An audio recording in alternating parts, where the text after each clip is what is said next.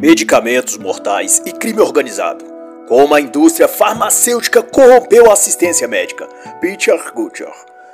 Este é um trabalho de análise literária em o qual ofereço uma perspectiva sobre a obra do autor, mas sem pretender reproduzir todos os pontos de vistas e opiniões deste. Não se trata de um audiobook nem uma narração de tudo que o autor escreveu, mesmo porque Faço eu comparações, ilações e exemplificações para com outras obras de outros autores, bem como para com a política, cultura ou fatos atuais. O autor é mestre em biologia e química, também é médico e pesquisador no campo farmacêutico. É considerado uma das maiores autoridades do campo farmacológico da última década. É nascido na Dinamarca e já publicou livros e artigos científicos nos maiores periódicos e revistas científicas do mundo.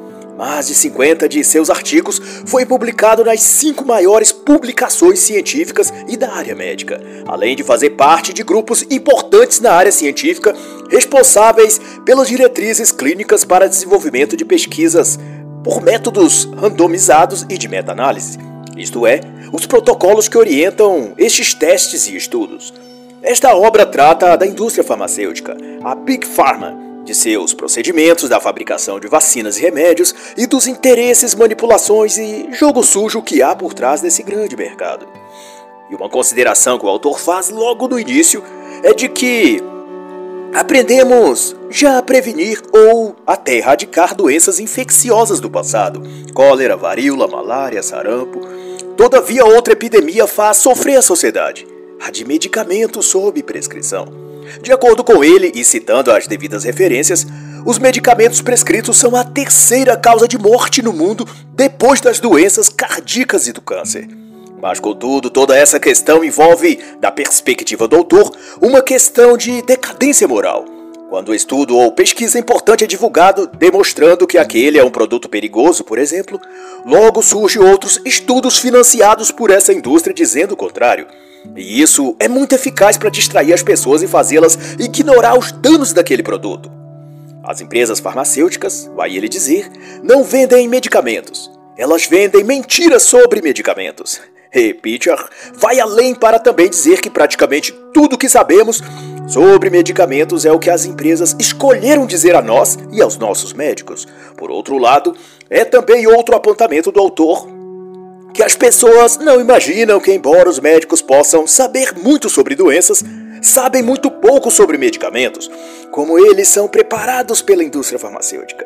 Em Bad Pharma, do autor e médico Ben Goldberg, ele expõe como as empresas farmacêuticas enganam médicos e prejudicam pacientes. Em pesquisa realizada no Reino Unido, cerca de 55% dos médicos e 37% do corpo docente da Faculdade de Medicina de Londres, importante instituição de educação e pesquisa com mais de 500 anos de existência, nunca tinham ouvido falar da maior agência de regulação de medicamentos do Reino Unido, na época a MHRA. Goldrake explica ainda que consiste a agência reguladora aprovar o medicamento e monitorar a segurança em seu uso. Contudo, estão sujeitos a pressões da indústria e do governo, a questões de financiamento e conflitos de interesse. E como há frequentemente sigilo quanto a tudo que envolve aquele medicamento, dificilmente essas questões ganham espaço público.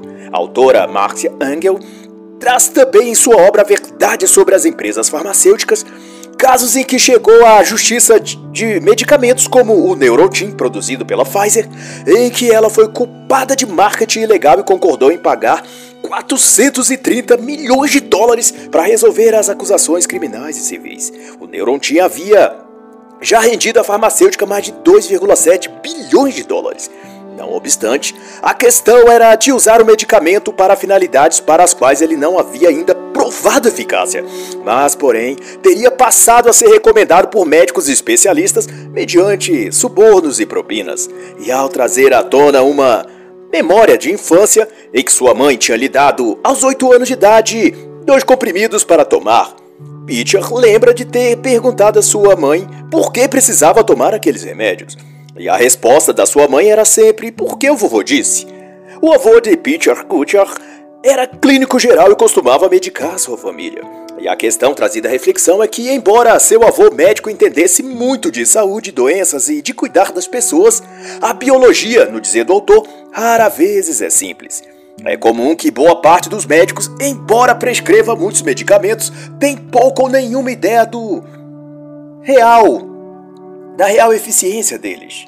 Por mais chocante que pareça, a grande maioria tem, no muito, uma noção vaga de como eles agem, e menos ainda se são de fato provados sua eficácia quanto a combater o tipo específico de problemas que prometem.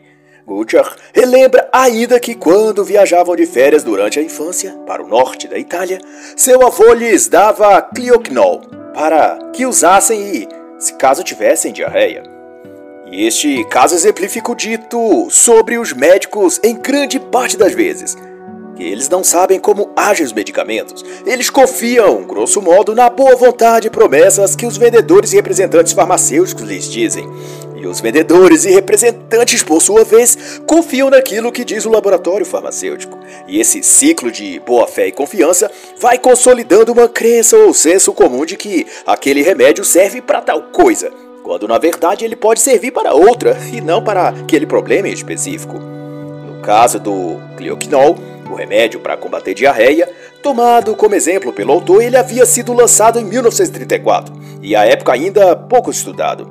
E o que o avô de Peter e tantos outros médicos não sabiam era que o medicamento só gerava um possível efeito benéfico no caso de diarreia causada por protozoários e por bactérias, e que ainda estes não era consolidado sua eficácia. Os ensaios clínicos a respeito ainda estavam incompletos.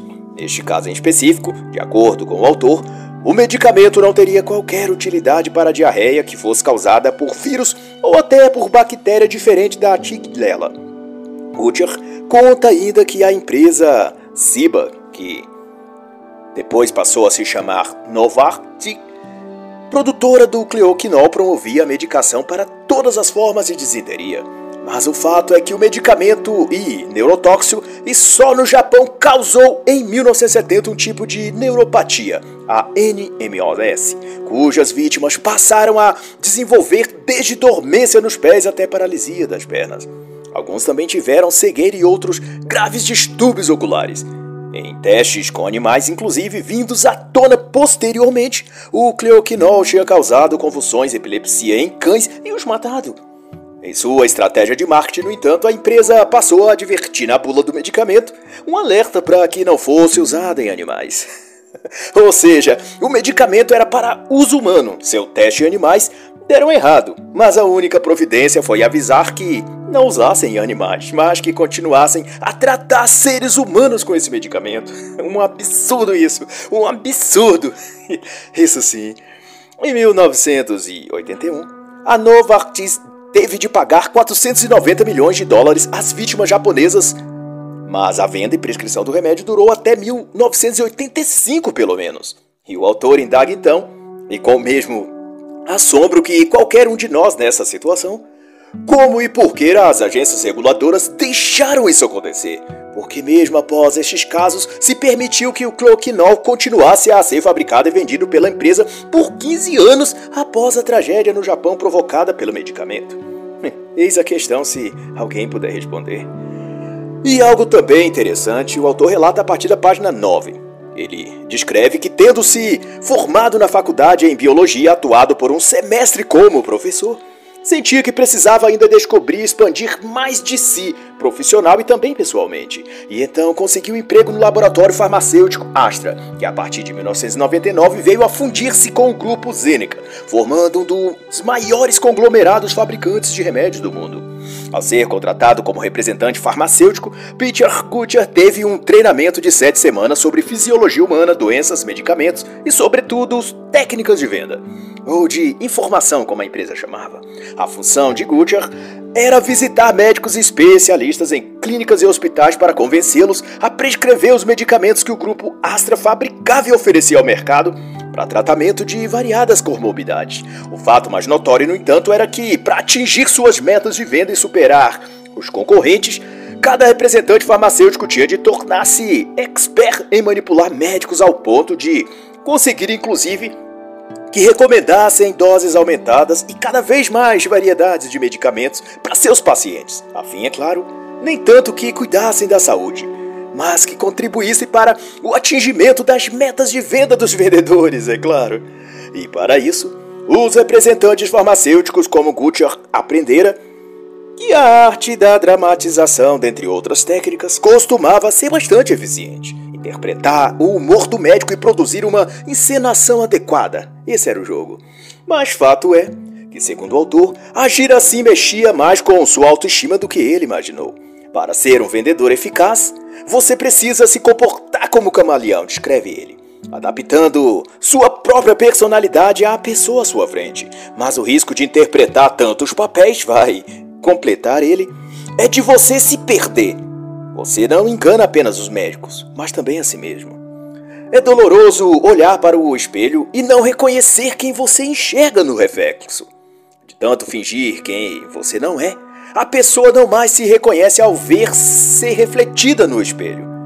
Esse, você me permite fazer um adendo, uma constatação ou provocação filosófica, estendendo essa reflexão para situações análogas, mas envolvendo a questão amorosa, sentimental de tanto fingir ser a boa moça recatada, a conservadora bondosa, quase virgem e disposta a encontrar o homem da sua vida, fiel, trabalhador e responsável, de tanto simular vários papéis, será que a mulher moderna do tipo modernete empoderada não se olha às vezes no espelho e se decepciona consigo mesma? Se bem que isso também serve para os homens, mas será que ao dissimular será meiga, gentil e fiel quando na verdade aquela mulher ou homem possui uma extensa ficha de baladas ficantes, bebidas, promiscuidade? Será que esse modo de viver, fingindo ser uma coisa diferente a cada novo homem que conhece, isso não afeta a autoimagem ou autoestima da pessoa? Viver sob várias máscaras interpretando um papel diferente conforme a ocasião, apenas para vender, não, um produto, mas a si próprio. Isso não cansa? Não, exaure as forças, não deteriora a pessoa por dentro. Há pessoas que seduzem a outras e lhes aplicam golpes como o da barriga, falso teste de gravidez, falsas denúncias de abuso psicológico ou de estupro, agressão, ou depois que separam, expropriam o ex-companheiro dos bens que ele conquistou ou praticam alienação parental, etc. Será que a pessoa não se perde dentro de si completamente ao olhar para sua imagem refletida no espelho e saber que, há um tempo atrás, ao conhecer e seduzir aquele homem, se fingiu ser uma doce e inexperiente garota do interior, cristã, conservadora ou pessoa de família.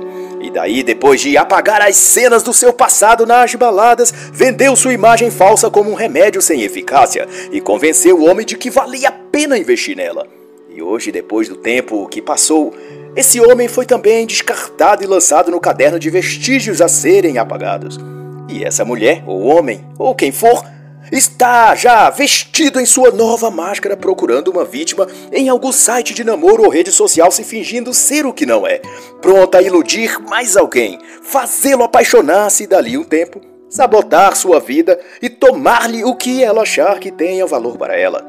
O financiamento da faculdade, entradas em shows e camarotes, VIPs na balada, pensão, indenização, não importa. Uma coisa é certa. E isso é o roteiro principal. Quando está diante de sua presa, o predador sempre irá avançar sobre ela e abatê-la. Mas, deixando as digressões filosóficas e voltando à questão das medicações, Peter Goodyear relata um ocorrido em que a Astra, laboratório para o qual trabalhava, desenvolveu um novo medicamento na época, chamado Globavlin, prometendo combater sinusite aguda e mais quase todo tipo de enfermidade. O marketing era que o medicamento penetrava na mucosa nas cavidades sinusiais mais profundas onde as bactérias estavam localizadas, prometendo ser, portanto, mais vantajosa que suas concorrentes.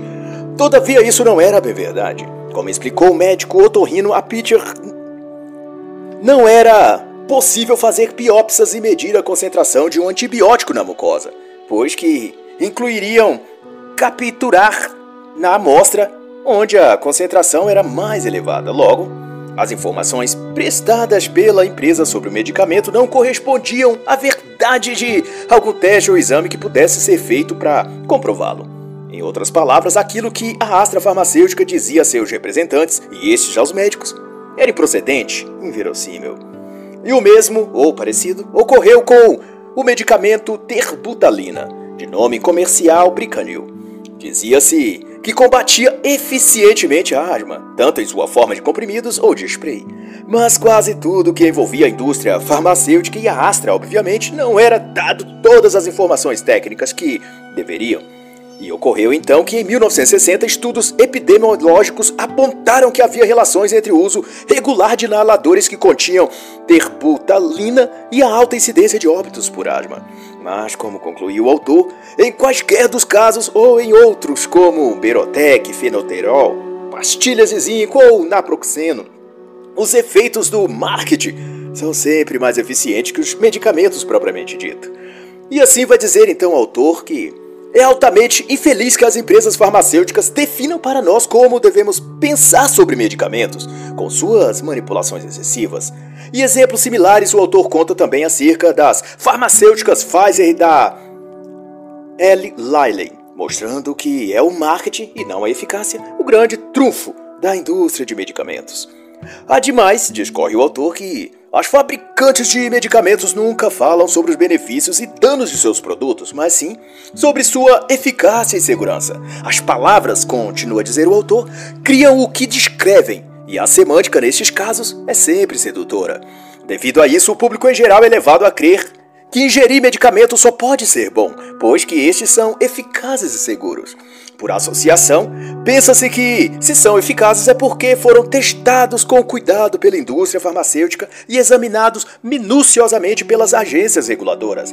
Mas, na assertiva doutor, o que ocorre é o contrário disso. Os medicamentos em geral não são nem eficientes nem seguros, eles sempre causam dano. O que ocorre é que, para seu uso, a dose certa é recomendada, ou senão, ele se torna um veneno. A toxina botulínica vai citar um exemplo o autor, é um dos venenos mais fortes da natureza e uma fração de dose em um estudo matou metade dos macacos utilizados na pesquisa de toxicidade dessa substância.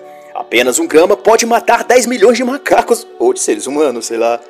Mas o caso mais bizarro é que essa toxina é usada para tratamento de rugas entre as sobrancelhas. Isso mesmo, o medicamento assassino é aplicado em procedimentos estéticos e pode, durante a aplicação, ser absorvido pela mucosa no olho e provocar envenenamento na pessoa e matá-la. Mas, em detrimento disso, o que declaram as farmacêuticas é que seguem os mais elevados padrões éticos e de segurança e que todos os seus serviços são prestados sob o mais transparente e firme valoração moral. O que contrasta, é claro, com o modo que realmente fazem as coisas, ou ao menos como fica parecendo a partir daquilo que se apura quando vem à tona casos como noticiado em agosto de 2012 pelo Wall Street Journal sobre o pagamento de 60 milhões de dólares pela Pfizer para encerrar uma investigação federal nos Estados Unidos, que apurava pagamento de suborno a médicos administradores de hospitais e agências reguladoras de medicamentos na Europa e Ásia. E encana-se quem pensa que para por aí a gigante sueca, fundada em 1896, a Hoffmann La Roche, segundo investigações oficiais nos Estados Unidos, Reino Unido, Alemanha e Suíça, esteve envolvido numa máfia de medicamentos que envolvia fraudes em bulas de remédios, cartel de preços, subornos, conspiração com outras farmacêuticas para bular pesquisas e falsificar estudos científicos, entre tantas mais outras coisas. O cartel criminoso liderado pela La Roche atuava desde 1973, ocasionando inclusive na prisão o então diretor de marketing da companhia Kuno Sommer, e posteriormente o pagamento de um bilhão de dólares pelas leis antitrust, além de 523 milhões em outro processo em 2001. Soube-se também que farmacêuticas na Europa, Japão e Estados Unidos participavam do comércio ilegal de ópio, morfina e heroína. Isso está sobretudo relatado no livro que escreveu o diretor executivo da Laroche, Elmer Bobst, Tal como a máfia que também possuía de remédios que afetam o cérebro, os de uso controlado, que incluía promoção e convencimento por marketing ou propina da indicação e comercialização de medicamentos de uso restrito, mas que as pessoas não necessitam e que, por obstante, acabavam viciadas e dependentes. E no futuro, afetadas e transtornadas psicologicamente por esses medicamentos. Em outra sua obra, Psiquiatria Mortal e Negação Organizada, Peter Gutcher denuncia essa transformação que a indústria de medicamentos produziu propositalmente sobre a sociedade, de tornar as pessoas que procuram auxílio médico de pacientes em consumidores. Ele elenca que as drogas psiquiatras levam a muitos diagnósticos errados, sobretudo porque esses medicamentos provocam efeitos colaterais quais os médicos avaliarão e diagnosticarão como sendo novos distúrbios ou desordens psicológicas. E de então, novos medicamentos serão recomendados e daí a pessoa é presa no ciclo sinistro de sintoma médico e remédios, que às vezes durará anos ou mesmo nunca terá fim. Nos ambientes clínicos, isso é chamado de ciclo de intoxicação e abstinência. Nesta mesma obra, Gutcher chama também a atenção para que a indústria de produção de remédios, as farmacêuticas, andam de mãos dadas com a indústria de diagnósticos, e dessa associação surgem em todos os campos de saúde, sobremaneiro da saúde mental, um muito criativo cardápio de doenças e enfermidades psicológicas, uma inescrutável e elástica gama de distúrbios e transtornos psiquiátricos personalidade esquizotípica, transtorno esquizoafetivo, psicose não especificada, personalidade emocionalmente instável, estrutura do tipo limítrofe, e daí por diante. De modo que num leque tão vasto de possibilidades, qualquer comportamento pode ser encaixado em algum distúrbio ou algo semelhante, e como é de se esperar, algum medicamento será aceitado para cuidar da saúde dessa pobre pessoa. E é bem provável que ela nunca mais saia dessa espiral psiquiátrica mortal. E a coisa toda, olhando por essa perspectiva, parece ser uma grande brincadeira. Mas entre psiquiatras, médicos e especialistas da saúde mental, tudo isso vai assumindo aspectos preocupantes, uma vez que por trás de muitos desses especialistas sabe-se que atuam grandes e poderosas empresas farmacêuticas. Não muito tempo atrás, só para se ter ideia, surgia nesse meio a cada período de tempo uma nova e excêntrica síndrome ou doença mental. Houve quem falasse em transtorno de deficiência motivacional, síndrome do pensamento extraordinário ou doença da fadiga crônica. e não tenha dúvidas de que para cada uma delas uma nova droga ou medicamento será prontamente prescrito. E é por isso, por mais cômico que pareça, que o professor de ética médica e direito, Barry Turney, veio a falar de um novo transtorno, a condição psiquiátrica de síndrome da fabricação de desordens, que por sua vez trata-se no dizer do médico de um tipo de paranoia onde o que é acometido acredita que é algum tipo de ser infalível ou superior em conhecimento e perspicácia, de modo que passa a classificar todas as formas de comportamentos humanos normal como um distúrbio psicológico. Essa pessoa, também médico ou psiquiatra, se recusa a ver as pessoas como normais e para todos e tudo apontam algum tipo de desequilíbrio mental.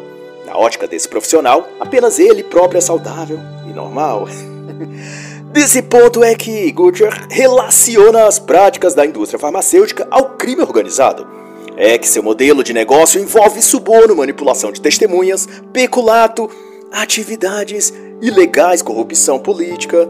Outra observação é de que, somente entre 1991 e 2010, as empresas farmacêuticas juntas já haviam tido de pagar ao menos 30 bilhões de dólares à justiça por processos envolvendo algum desses crimes citados: corrupção, fraude, suborno. E na página 37, Pitcher elenca por fim que, em cinco anos de operação sobre as farmacêuticas, a Agência Americana de Saúde recolheu 1.935 produtos medicamentosos devido problemas de adulteração, contaminação e rótulos indevidos. Ele fala ainda que, especialmente na América Latina, autoridades políticas são cooptadas pelo lobby farmacêutico, de modo que cargos como de ministros da saúde são avidamente procurados, pois que, quase invariavelmente, são aliciados pela indústria de produção de remédios e a eles oferecido vantagens indevidas ou propinas. Mas para refletir um pouco melhor, para que direção vai a ciência médica, a medicina, que está por trás também de tudo o que faz a indústria farmacêutica, já que são médicos quem receitam, especialistas da saúde mental, cardíaca, etc., quem assinam muitos dos estudos e protocolos de tratamento que são validados pelos medicamentos dessas empresas inescrupulosas. Indico e recomendo a obra sensacional do médico e doutor em ciências médicas, Dr. Hélio Angotti Neto, A Morte da Medicina, sobretudo o capítulo chamado Valores Morais no Mundo Fictício Sem Princípios, da página 57 a 70. Embora o cerne que Hélio Angotti aborda seja relacionado ao recém-nascido, ao feto e às questões do aborto, as premissas que o autor expõe dão, mesmo assim, margem para uma reflexão maior, a de Quais são os atributos inerentes ao ser que tornam e qualificam o indivíduo como ser humano? De tal que, uma vez identificados esses atributos e características, o ser não apenas tem direito à vida, mas inclusive de ter sua vida, honra e dignidade respeitadas e protegidas. No escopo da discussão sobre fármacos e a indústria do remédio e do falso diagnóstico, não estariam os maus procedimentos das empresas farmacêuticas ferindo o direito de viver da pessoa humana? Recomendar remédios de que a pessoa não precisa piorar propositalmente sua saúde para lhe vender mais remédios, sobre elevar preços de alguns medicamentos essenciais para forçar a compra de outros mais caros ou com mais efeitos colaterais, etc. Tudo isso não são práticas que desvirtuam o direito de viver? Sendo assim, vale a reflexão. De qual seria para a indústria farmacêutica o valor do ser humano? Será que para essa indústria ele vale o preço do remédio que ele pode comprar? Meramente isso? E é essa a direção que aponta Peter Gutcher entre as páginas 41 e 48 no capítulo 4 ao comentar que poucos pacientes beneficiam-se dos medicamentos que ingerem. E dando mostras disso, ele cita um estudo clínico randomizado, registrado e assinado com todos os critérios exigidos pela comunidade científica e farmacológica e pois publicada na revista eletrônica do Centro Nacional para Informações Biotecnológicas, um site oficial do governo americano para publicação de pesquisas biogenéticas e biomédicas, também genômicas. Neste, Bruce Arrow publicou que, de acordo com seus estudos, se tratarmos pacientes com depressão na atenção primária, com medicamento antidepressivo durante seis semanas, cerca de 60% deles irão melhorar. E se durante o mesmo período tratarmos pacientes depressivos com um placebo, cerca de 50% deles também vão melhorar. O que indica e sugere que não é o antidepressivo que está fazendo efeito, mas que o que denominou-se depressão pode ser apenas um estado de espírito passageiro, um tipo de sensação de mal-estar que num certo período tende a passar. E nos casos em que o mal-estar evolui para perda de sentido existencial mais agudo, extremo vazio, alucinações ou pensamentos suicidas, assim como a perda de apetite, é possível que sejam efeitos secundários dos psicotrópicos aplicados na pessoa. E o autor também cita um estudo contando de 130 ensaios randomizados de 2001 e outros estudos também devidamente padronizados com critérios científicos. Mostram essa tendência de publicações de 2010 com 234 ensaios investigando 60 condições clínicas que também são mencionados por Peter Hutcher. Para ele, boa parte dos medicamentos com destaque para os psicotrópicos são ineficazes e seus efeitos são na realidade colaterais nocivos, sendo que a eficácia de muitos desses remédios se dá no trato de suas campanhas de marketing e não propriamente na eficiência do remédio. Então, cientes as farmacêuticas estão da duplicidade na eficiência dos seus medicamentos que se negam a apoiar estudos e pesquisas que não sejam produzidos por seus próprios especialistas e pelos laboratórios de pesquisas patrocinados por eles. O autor cita o caso ocorrido em 2000, quando um bacterologista estava pesquisando a eficácia da ciprofloxacina e a sua fabricante, a Bayer, afirmou que só lhe enviaria suprimentos dessa medicação, a ciprofloxacina, se o pesquisador assinasse um termo de compromisso declarando que não publicaria os resultados sem o consentimento e avaliação prévia da Bayer. Será que a empresa receava de que viesse à tona que seu produto era ineficaz? Será? Fica a dúvida para todos nós. Tanto por isso, o próprio diretor da OMS asseverou em 2002 que, à medida que os ensaios clínicos tornassem empreendimentos comerciais, isto é, o alto interesse prevalecendo sobre o interesse público, então o contrato social, ou melhor, o avanço médico, estará comprometido. E na esteira disso, o epidemiologista Jan van Broek afirmou que os ensaios de medicamentos patrocinados pela indústria não são pesquisas, mais marketing, de tal que a indústria farmacêutica, vai dizer o autor, coloca a ciência rigorosa em risco de ser falsificada. Fato é que a indústria de medicamentos não permite pesquisadores independentes de testar seus remédios. E mesmo quando algum o faz, a farmacêutica induz a empresa para a qual o pesquisador trabalha a demiti-lo, podendo também patrocinar um assassinato de reputação deste pesquisador e inviabilizá-lo no mercado de trabalho, o que por si só já deixa o profissional receoso de envolver-se nesse tipo de pesquisa. Gutcher vai dizer então que nos dias atuais, os pesquisadores têm pouca ou nenhuma contribuição no delineamento do ensaio, nenhum acesso aos dados brutos e participação limitada na interpretação dos dados.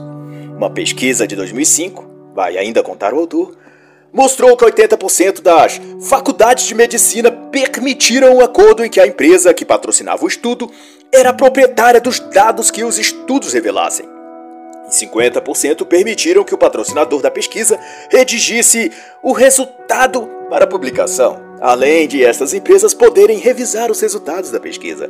Houve até um caso em que, após os resultados de uma pesquisa sobre determinado medicamento, a empresa patrocinadora se recusou a pagar os pesquisadores da faculdade em questão, pois os resultados dos estudos não agradou à empresa. E por fim, a ciência ficou oculta sob o marketing e sob a ganância dos lucros cada vez maiores. Enquanto que os cientistas, vai concluir o autor, tornaram-se promotores de venda da indústria farmacêutica. Na formidável obra sobre diagnosticado adoecendo as pessoas na busca pela saúde, o Dr. de Welch confirma e denuncia que há uma indústria de falso alarmismo em relação a diagnósticos sobre doenças e distúrbios que demandam tratamento à base de medicamentos. Para Welch, Muitos diagnósticos promovidos nos meios farmacológicos sobrenotificam a necessidade do uso de medicamentos. Para ele, que se apoia, é claro, em pesquisas devidamente registradas e publicadas em artigos científicos, tais prescrições para o uso de remédios são como o excesso de tecnologia nos carros modernos. As dezenas de avisos sonoros e de luzes piscando no painel dos veículos visam alertar sobre tudo que está defeituoso no carro. Mas o problema é que a tecnologia também falha. Inúmeras vezes o excesso desses aparatos no carro confundem o motorista e até o levam a procurar conserto para o que não precisa de manutenção. Era apenas um alarme falso ou erro de diagnóstico. Meu Volvo 99, diz ele, frequentemente emite um aviso de problema no sistema de refrigeração toda vez que o carro passa sobre uma lombada. São luzes, setas, símbolos que aparecem no monitor do painel avisando que há problemas no óleo, no motor, nos faróis e até um aviso de que um outro sistema de aviso de problemas está com defeito. São tantos e desnecessários alertas equivocados que um mecânico que ele visitou não detectou nenhum dos problemas. E certa vez disse a ele que ignorasse os avisos que o carro dava. Na cooperação do autor, há também excessivo diagnóstico sobre a saúde das pessoas. Coisas comuns são apontadas nos exames como alterações que precisam de medicamentos. Ele conta que muitos diagnósticos são prematuros e desnecessários. Coisas que não demandam tratamento com pílulas, comprimidos, óleos injetáveis, vacinas, etc. Mas, porém, a própria indústria de remédios promove a indústria de medicamentos e financia os médicos e pesquisadores por trás desses diagnósticos. Se você for no clínico, vai provocar de Welk e sua pressão arterial estiver levemente alta, o diagnóstico será hipertensão limítrofe. Um remédio será prescrito para baixar a pressão.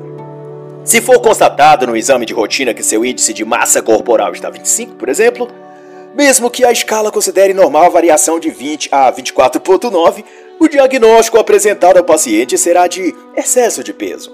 Se o paciente se queixar de queimação, mesmo leve no estômago, o diagnóstico será de refluxo gastroesofágico. Se sua queixa é de ir ao banheiro no decorrer da noite, cuidado. O diagnóstico pode ser de hiperplasia benigna da próstata. Suas mãos ficam frias quando você acorda pela manhã. Muita atenção, isso pode ser doença de Raynaud. Você costuma esquecer algumas coisas no decorrer do seu dia? Pode ser que esteja com comprometimento cognitivo precoce. e assim todo um arsenal de listagem de doenças são dispostas às pessoas. Apontando uma enormidade de possíveis problemas em sua saúde, e que, como já dito, para cada um lhe será prescrito alguma medicação específica. E como isso vem de um especialista médico, você acreditará? E fará todo o esforço de tomar todos os medicamentos que lhe foram recomendados.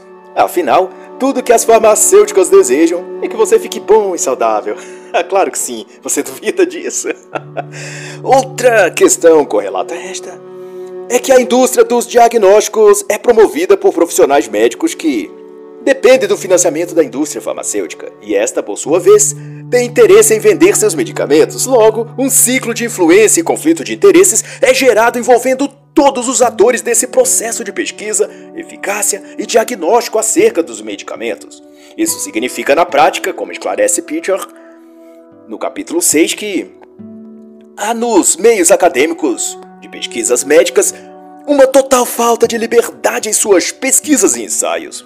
Ele corrobora isso a declaração do Comitê Internacional de Editores de Periódicos Médicos, que afirmou em fevereiro de 2006 que os pesquisadores não deveriam entrar em acordos que interfiram no seu acesso aos dados e na sua habilidade de analisá-los de maneira independente e também de considerar artigos se houver imposição de controle sobre o direito de publicação dos autores por um patrocinador. E o resultado desse tipo de associação só podia ser o que denuncia o autor quanto a farmacêutica Pfizer, no caso dos ensaios dos medicamentos Vefent, um antifúngico, também o fluconazol usado em pacientes com câncer ou fluticasona, neste caso produzido pela GlaxoSmithKline mas cujas premissas e vícios em seus ensaios clínicos foram apontados como falhos ou incompletos, conforme contrapôs o autor no seu artigo de 2001 na New England Journal of Medicine. E tudo isso fica ainda mais em relevo quando nota-se que as maiores empresas farmacêuticas trabalham diretamente com os principais médicos de cada país, onde mais, por pura coincidência, essas farmacêuticas vendem seus medicamentos. A própria New York Times deu conta em junho de 2004 que a Cherry enviou 10 mil dólares a um médico via cheque a título de consultoria, mas que se tratava ao final de um pagamento ao médico pela prescrição dele de um medicamento com baixa eficácia para combater a hipertensão. Em 2000, uma farmacêutica já havia se envolvido também no pagamento de 1 a 1,5 mil dólares por paciente, qual fosse indicado por médicos o tratamento como interferon para tratamento de hepatite C. A Sanjas, farmacêutica empresa do grupo Novartis e produtora de medicamentos genéricos, também pagou em 2004 uma consultoria a um médico no valor de 30 mil dólares. Do mesmo modo, tratava-se de um parecer favorável de um médico quanto a um ensaio clínico, isto é, a empresa desejava a aprovação do medicamento Isradipine. Como mostra Gutcher, só na Dinamarca, considerado um dos países menos corruptos do mundo, foi listado em 2010 4.036 funções em empresas farmacêuticas executadas por médicos do país. 175 deles eram inclusive acionistas de empresas farmacêuticas. 1.160 eram membros do conselho dessas empresas e 1.626 eram pesquisadores remunerados por elas. A Pfizer, nos revelou o autor, tinha em seu cabedal ao menos 586 médicos, que também trabalhavam em hospitais e, portanto, prescreviam remédios aos pacientes. A AstraZeneca vem em segundo no ranking com 334 médicos em sua folha de pagamento, seguido pela Merck, Nordisk, GlaxoSmith, Novartis, Bristol, La Roche e por aí em diante. Numa denúncia feita em 2002 pelo The Guardian, publicou a confissão de um médico de que recebia o equivalente a 1.050 dólares para cada vez que reunisse com médicos em palestra e bem falasse do medicamento Ecfexor, inibidor de serotonina e noradrenalina. Na página 79, o autor chama essa prática de prostituição acadêmica, e tanto está refletida na ação de profissionais médicos a nível individual quanto a nível institucional. Neste caso, o autor cita o ocorrido em 1964 referente ao tabaco. Havia sido nesse ano divulgado um relatório que condenava o uso do fumo por seus danos à saúde. Na época, somente a Associação Americana de Saúde não havia assinado o relatório dentre todas as grandes agências nacionais de saúde de vários países. A surpresa foi que verificou-se mais tarde que durante 14 anos a Associação Americana de Saúde havia recebido 18 milhões de dólares da indústria do tabaco.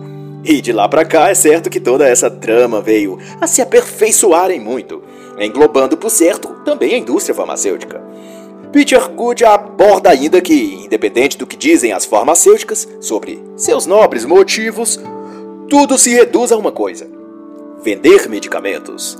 Jack Law, ator de Big Pharma expondo a Agenda Global de Saúde, lançada em 2006, alerta detalhadamente nas páginas 155, 156 e 157 como, apesar de movimentar algo em torno de 802 milhões de dólares apenas em 1990, em transações comerciais que envolviam agências oficiais de governo no concernente à saúde, todo o volume de comercialização desses medicamentos, seus valores e eficácias em comparação a outros, são mantidos em sigilo, alegando-se motivo de segurança nacional ou institucional.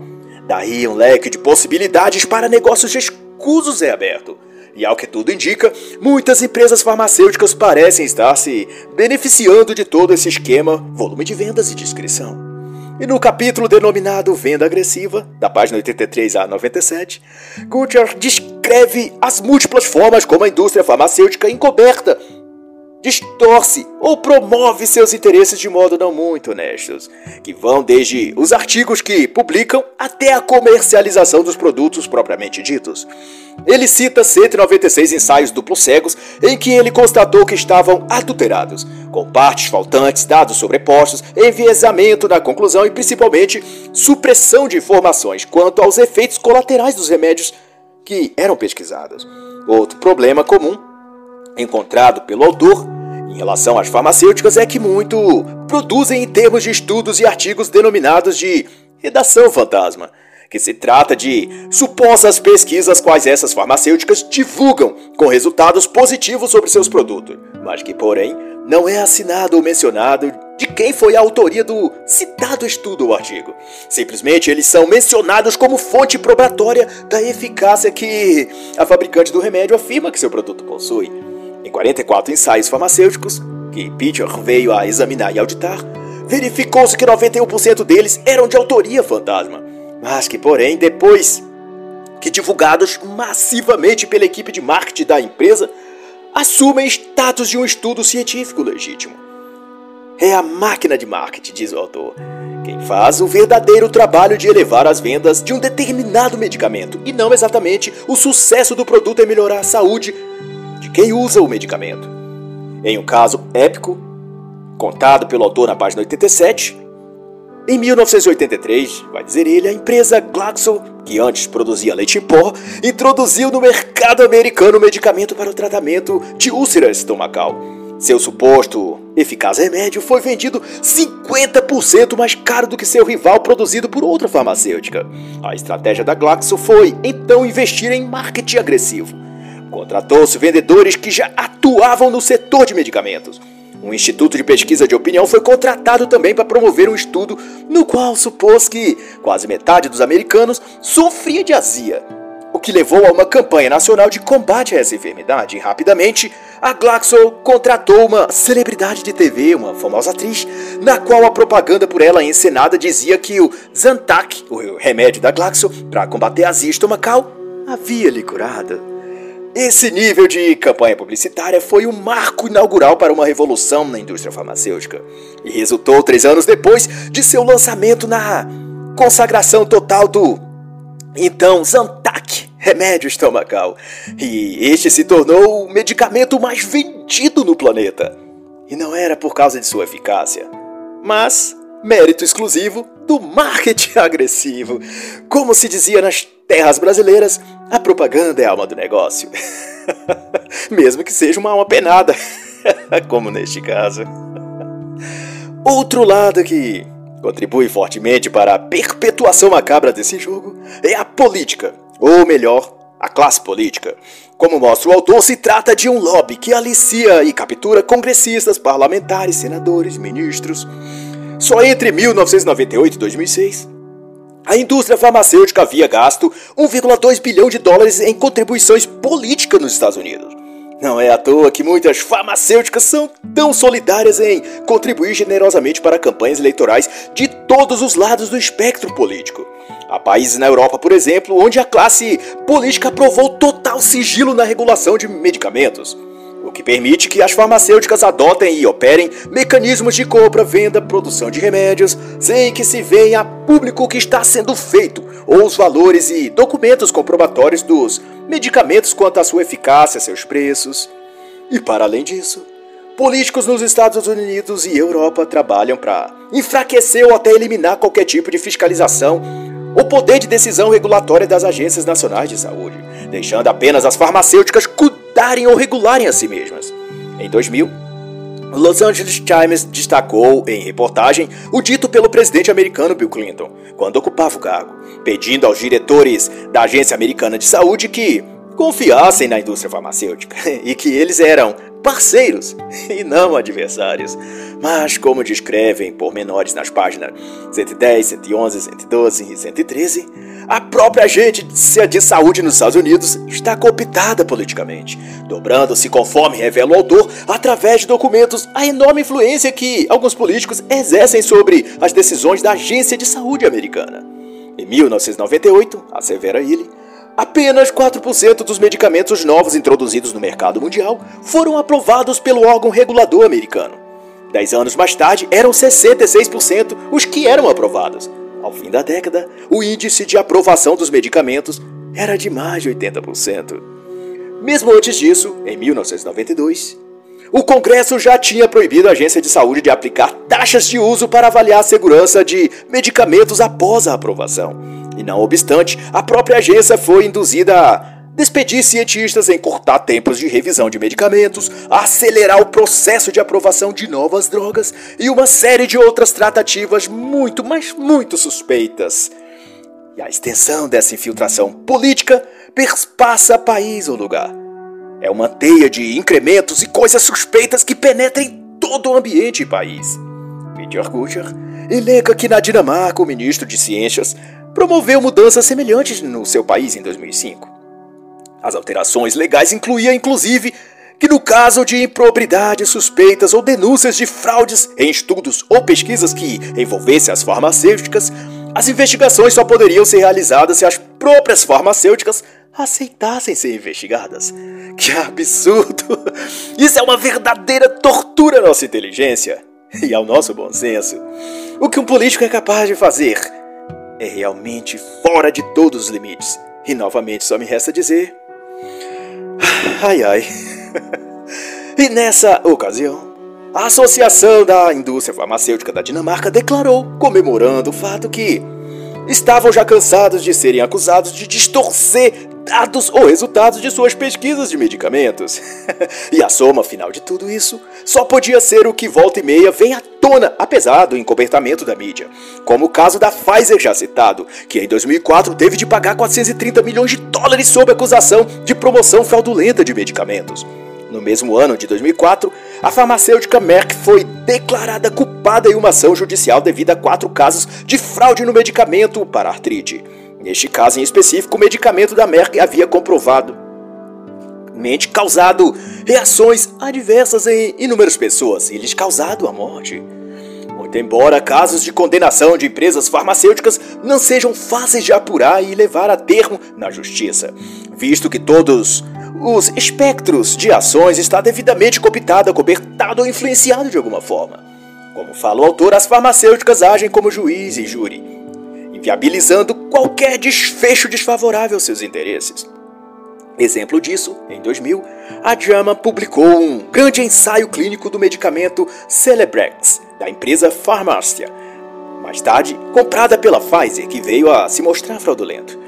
Mas ocorreu que todos os autores do estudo eram funcionários da empresa, não obstante, o medicamento não produziu o efeito positivo declarado no estudo. Ele possuía o adicional de causar eventos cardiovasculares potenciais para o óbito. Na versão do medicamento produzido pela Merck, o efeito colateral provou ser o que se denomina tromboembólico.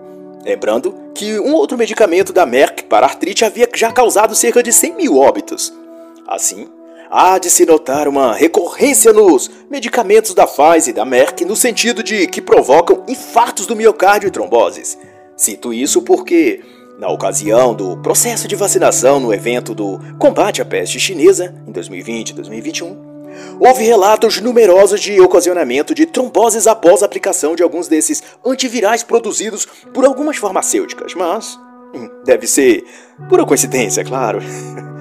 E no mesmo compasso disso, também vai a Nordisk e a, também a AstraZeneca. A AstraZeneca, por exemplo, esteve envolvida no abominável escândalo envolvendo o medicamento omeprazol.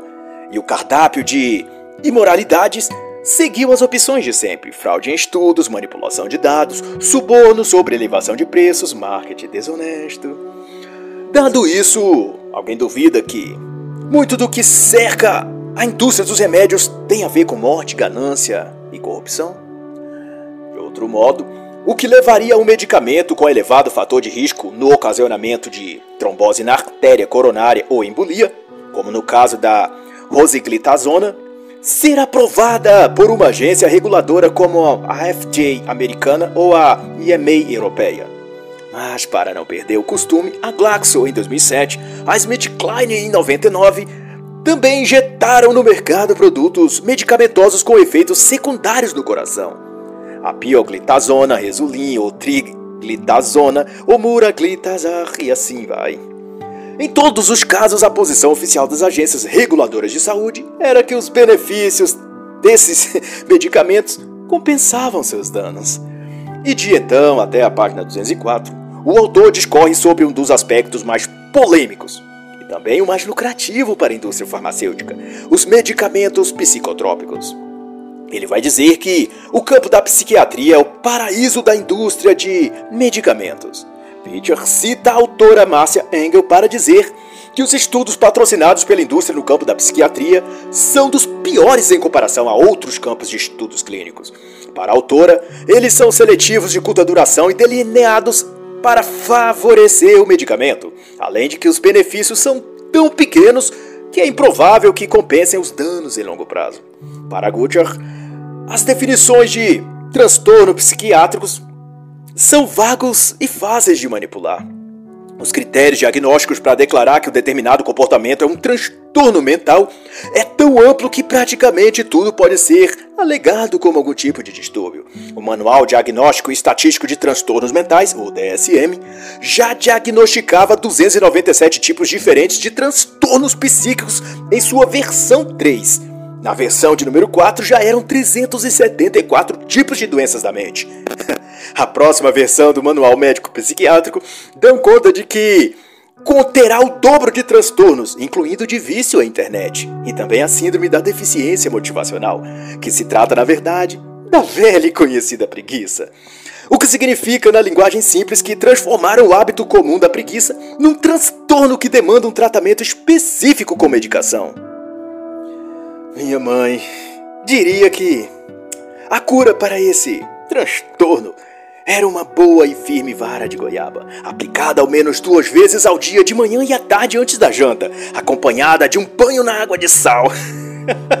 em três ou quatro dias desse tratamento, todos os sintomas desaparecem, feito mágica.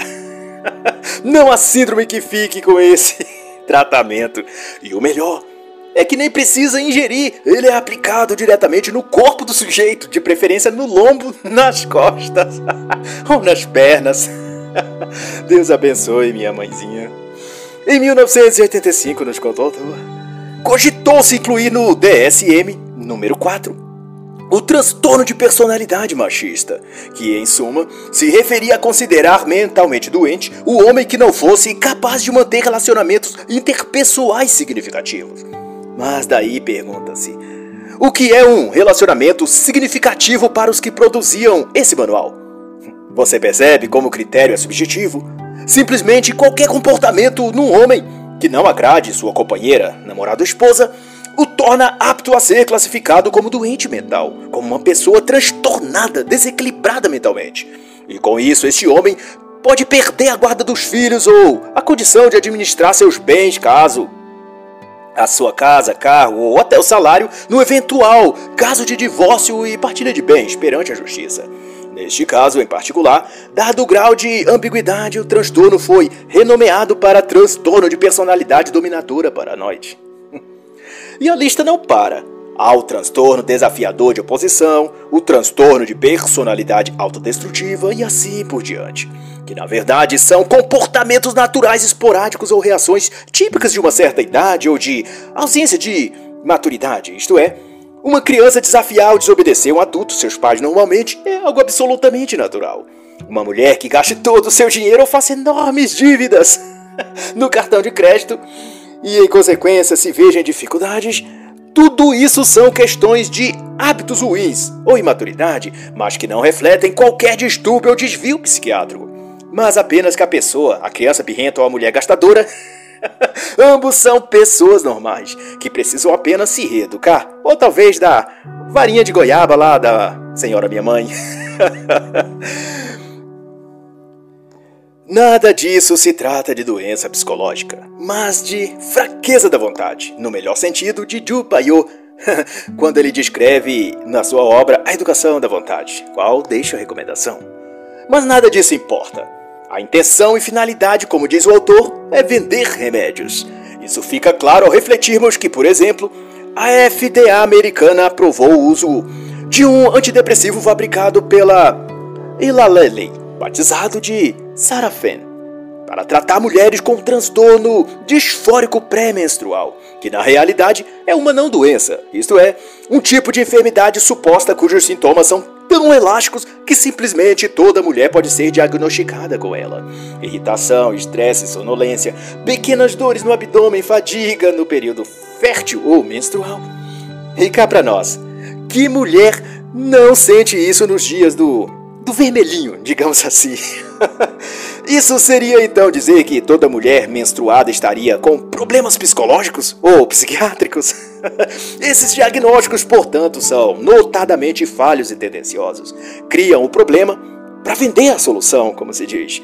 Isso também se aplica em número, gênero e grau a grande parte dos diagnósticos de depressão.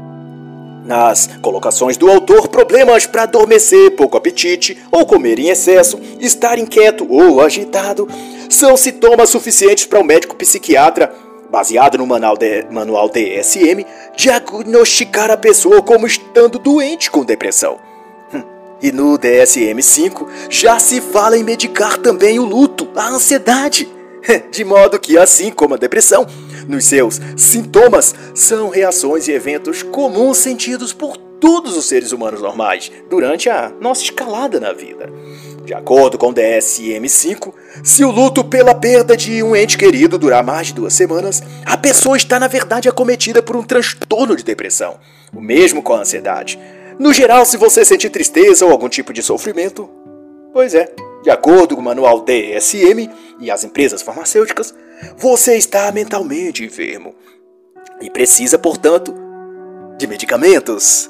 Mas não se preocupe, em qualquer farmácia perto de você existe a solução criada pela indústria que mais te ama a indústria farmacêutica. E pensando no seu bem, a Pfizer, AstraZeneca, Glaxo, SmithKline, Halaley, todas essas prepararam algum tipo de medicamento capaz de agir no seu cérebro e te fazer sentir um novo ser. Basta, é claro, que você tome esses medicamentos por toda a sua vida. E dê preferência aos que forem mais claros. Muito mais caros, né? A indústria farmacêutica te agradece por isso. E certamente ela estará unida com a ONU, os Bilderberg, as Big Techs e toda a corja globalista para te curar e te fazer um ser humano normal, apto para viver no novo normal que eles farão desse mundo especialmente para você, para mim e para todos nós. E assim encerra a análise da obra Medicamentos Mortais e Crime Organizado, como a indústria farmacêutica corrompeu a assistência médica, de Peter Butcher.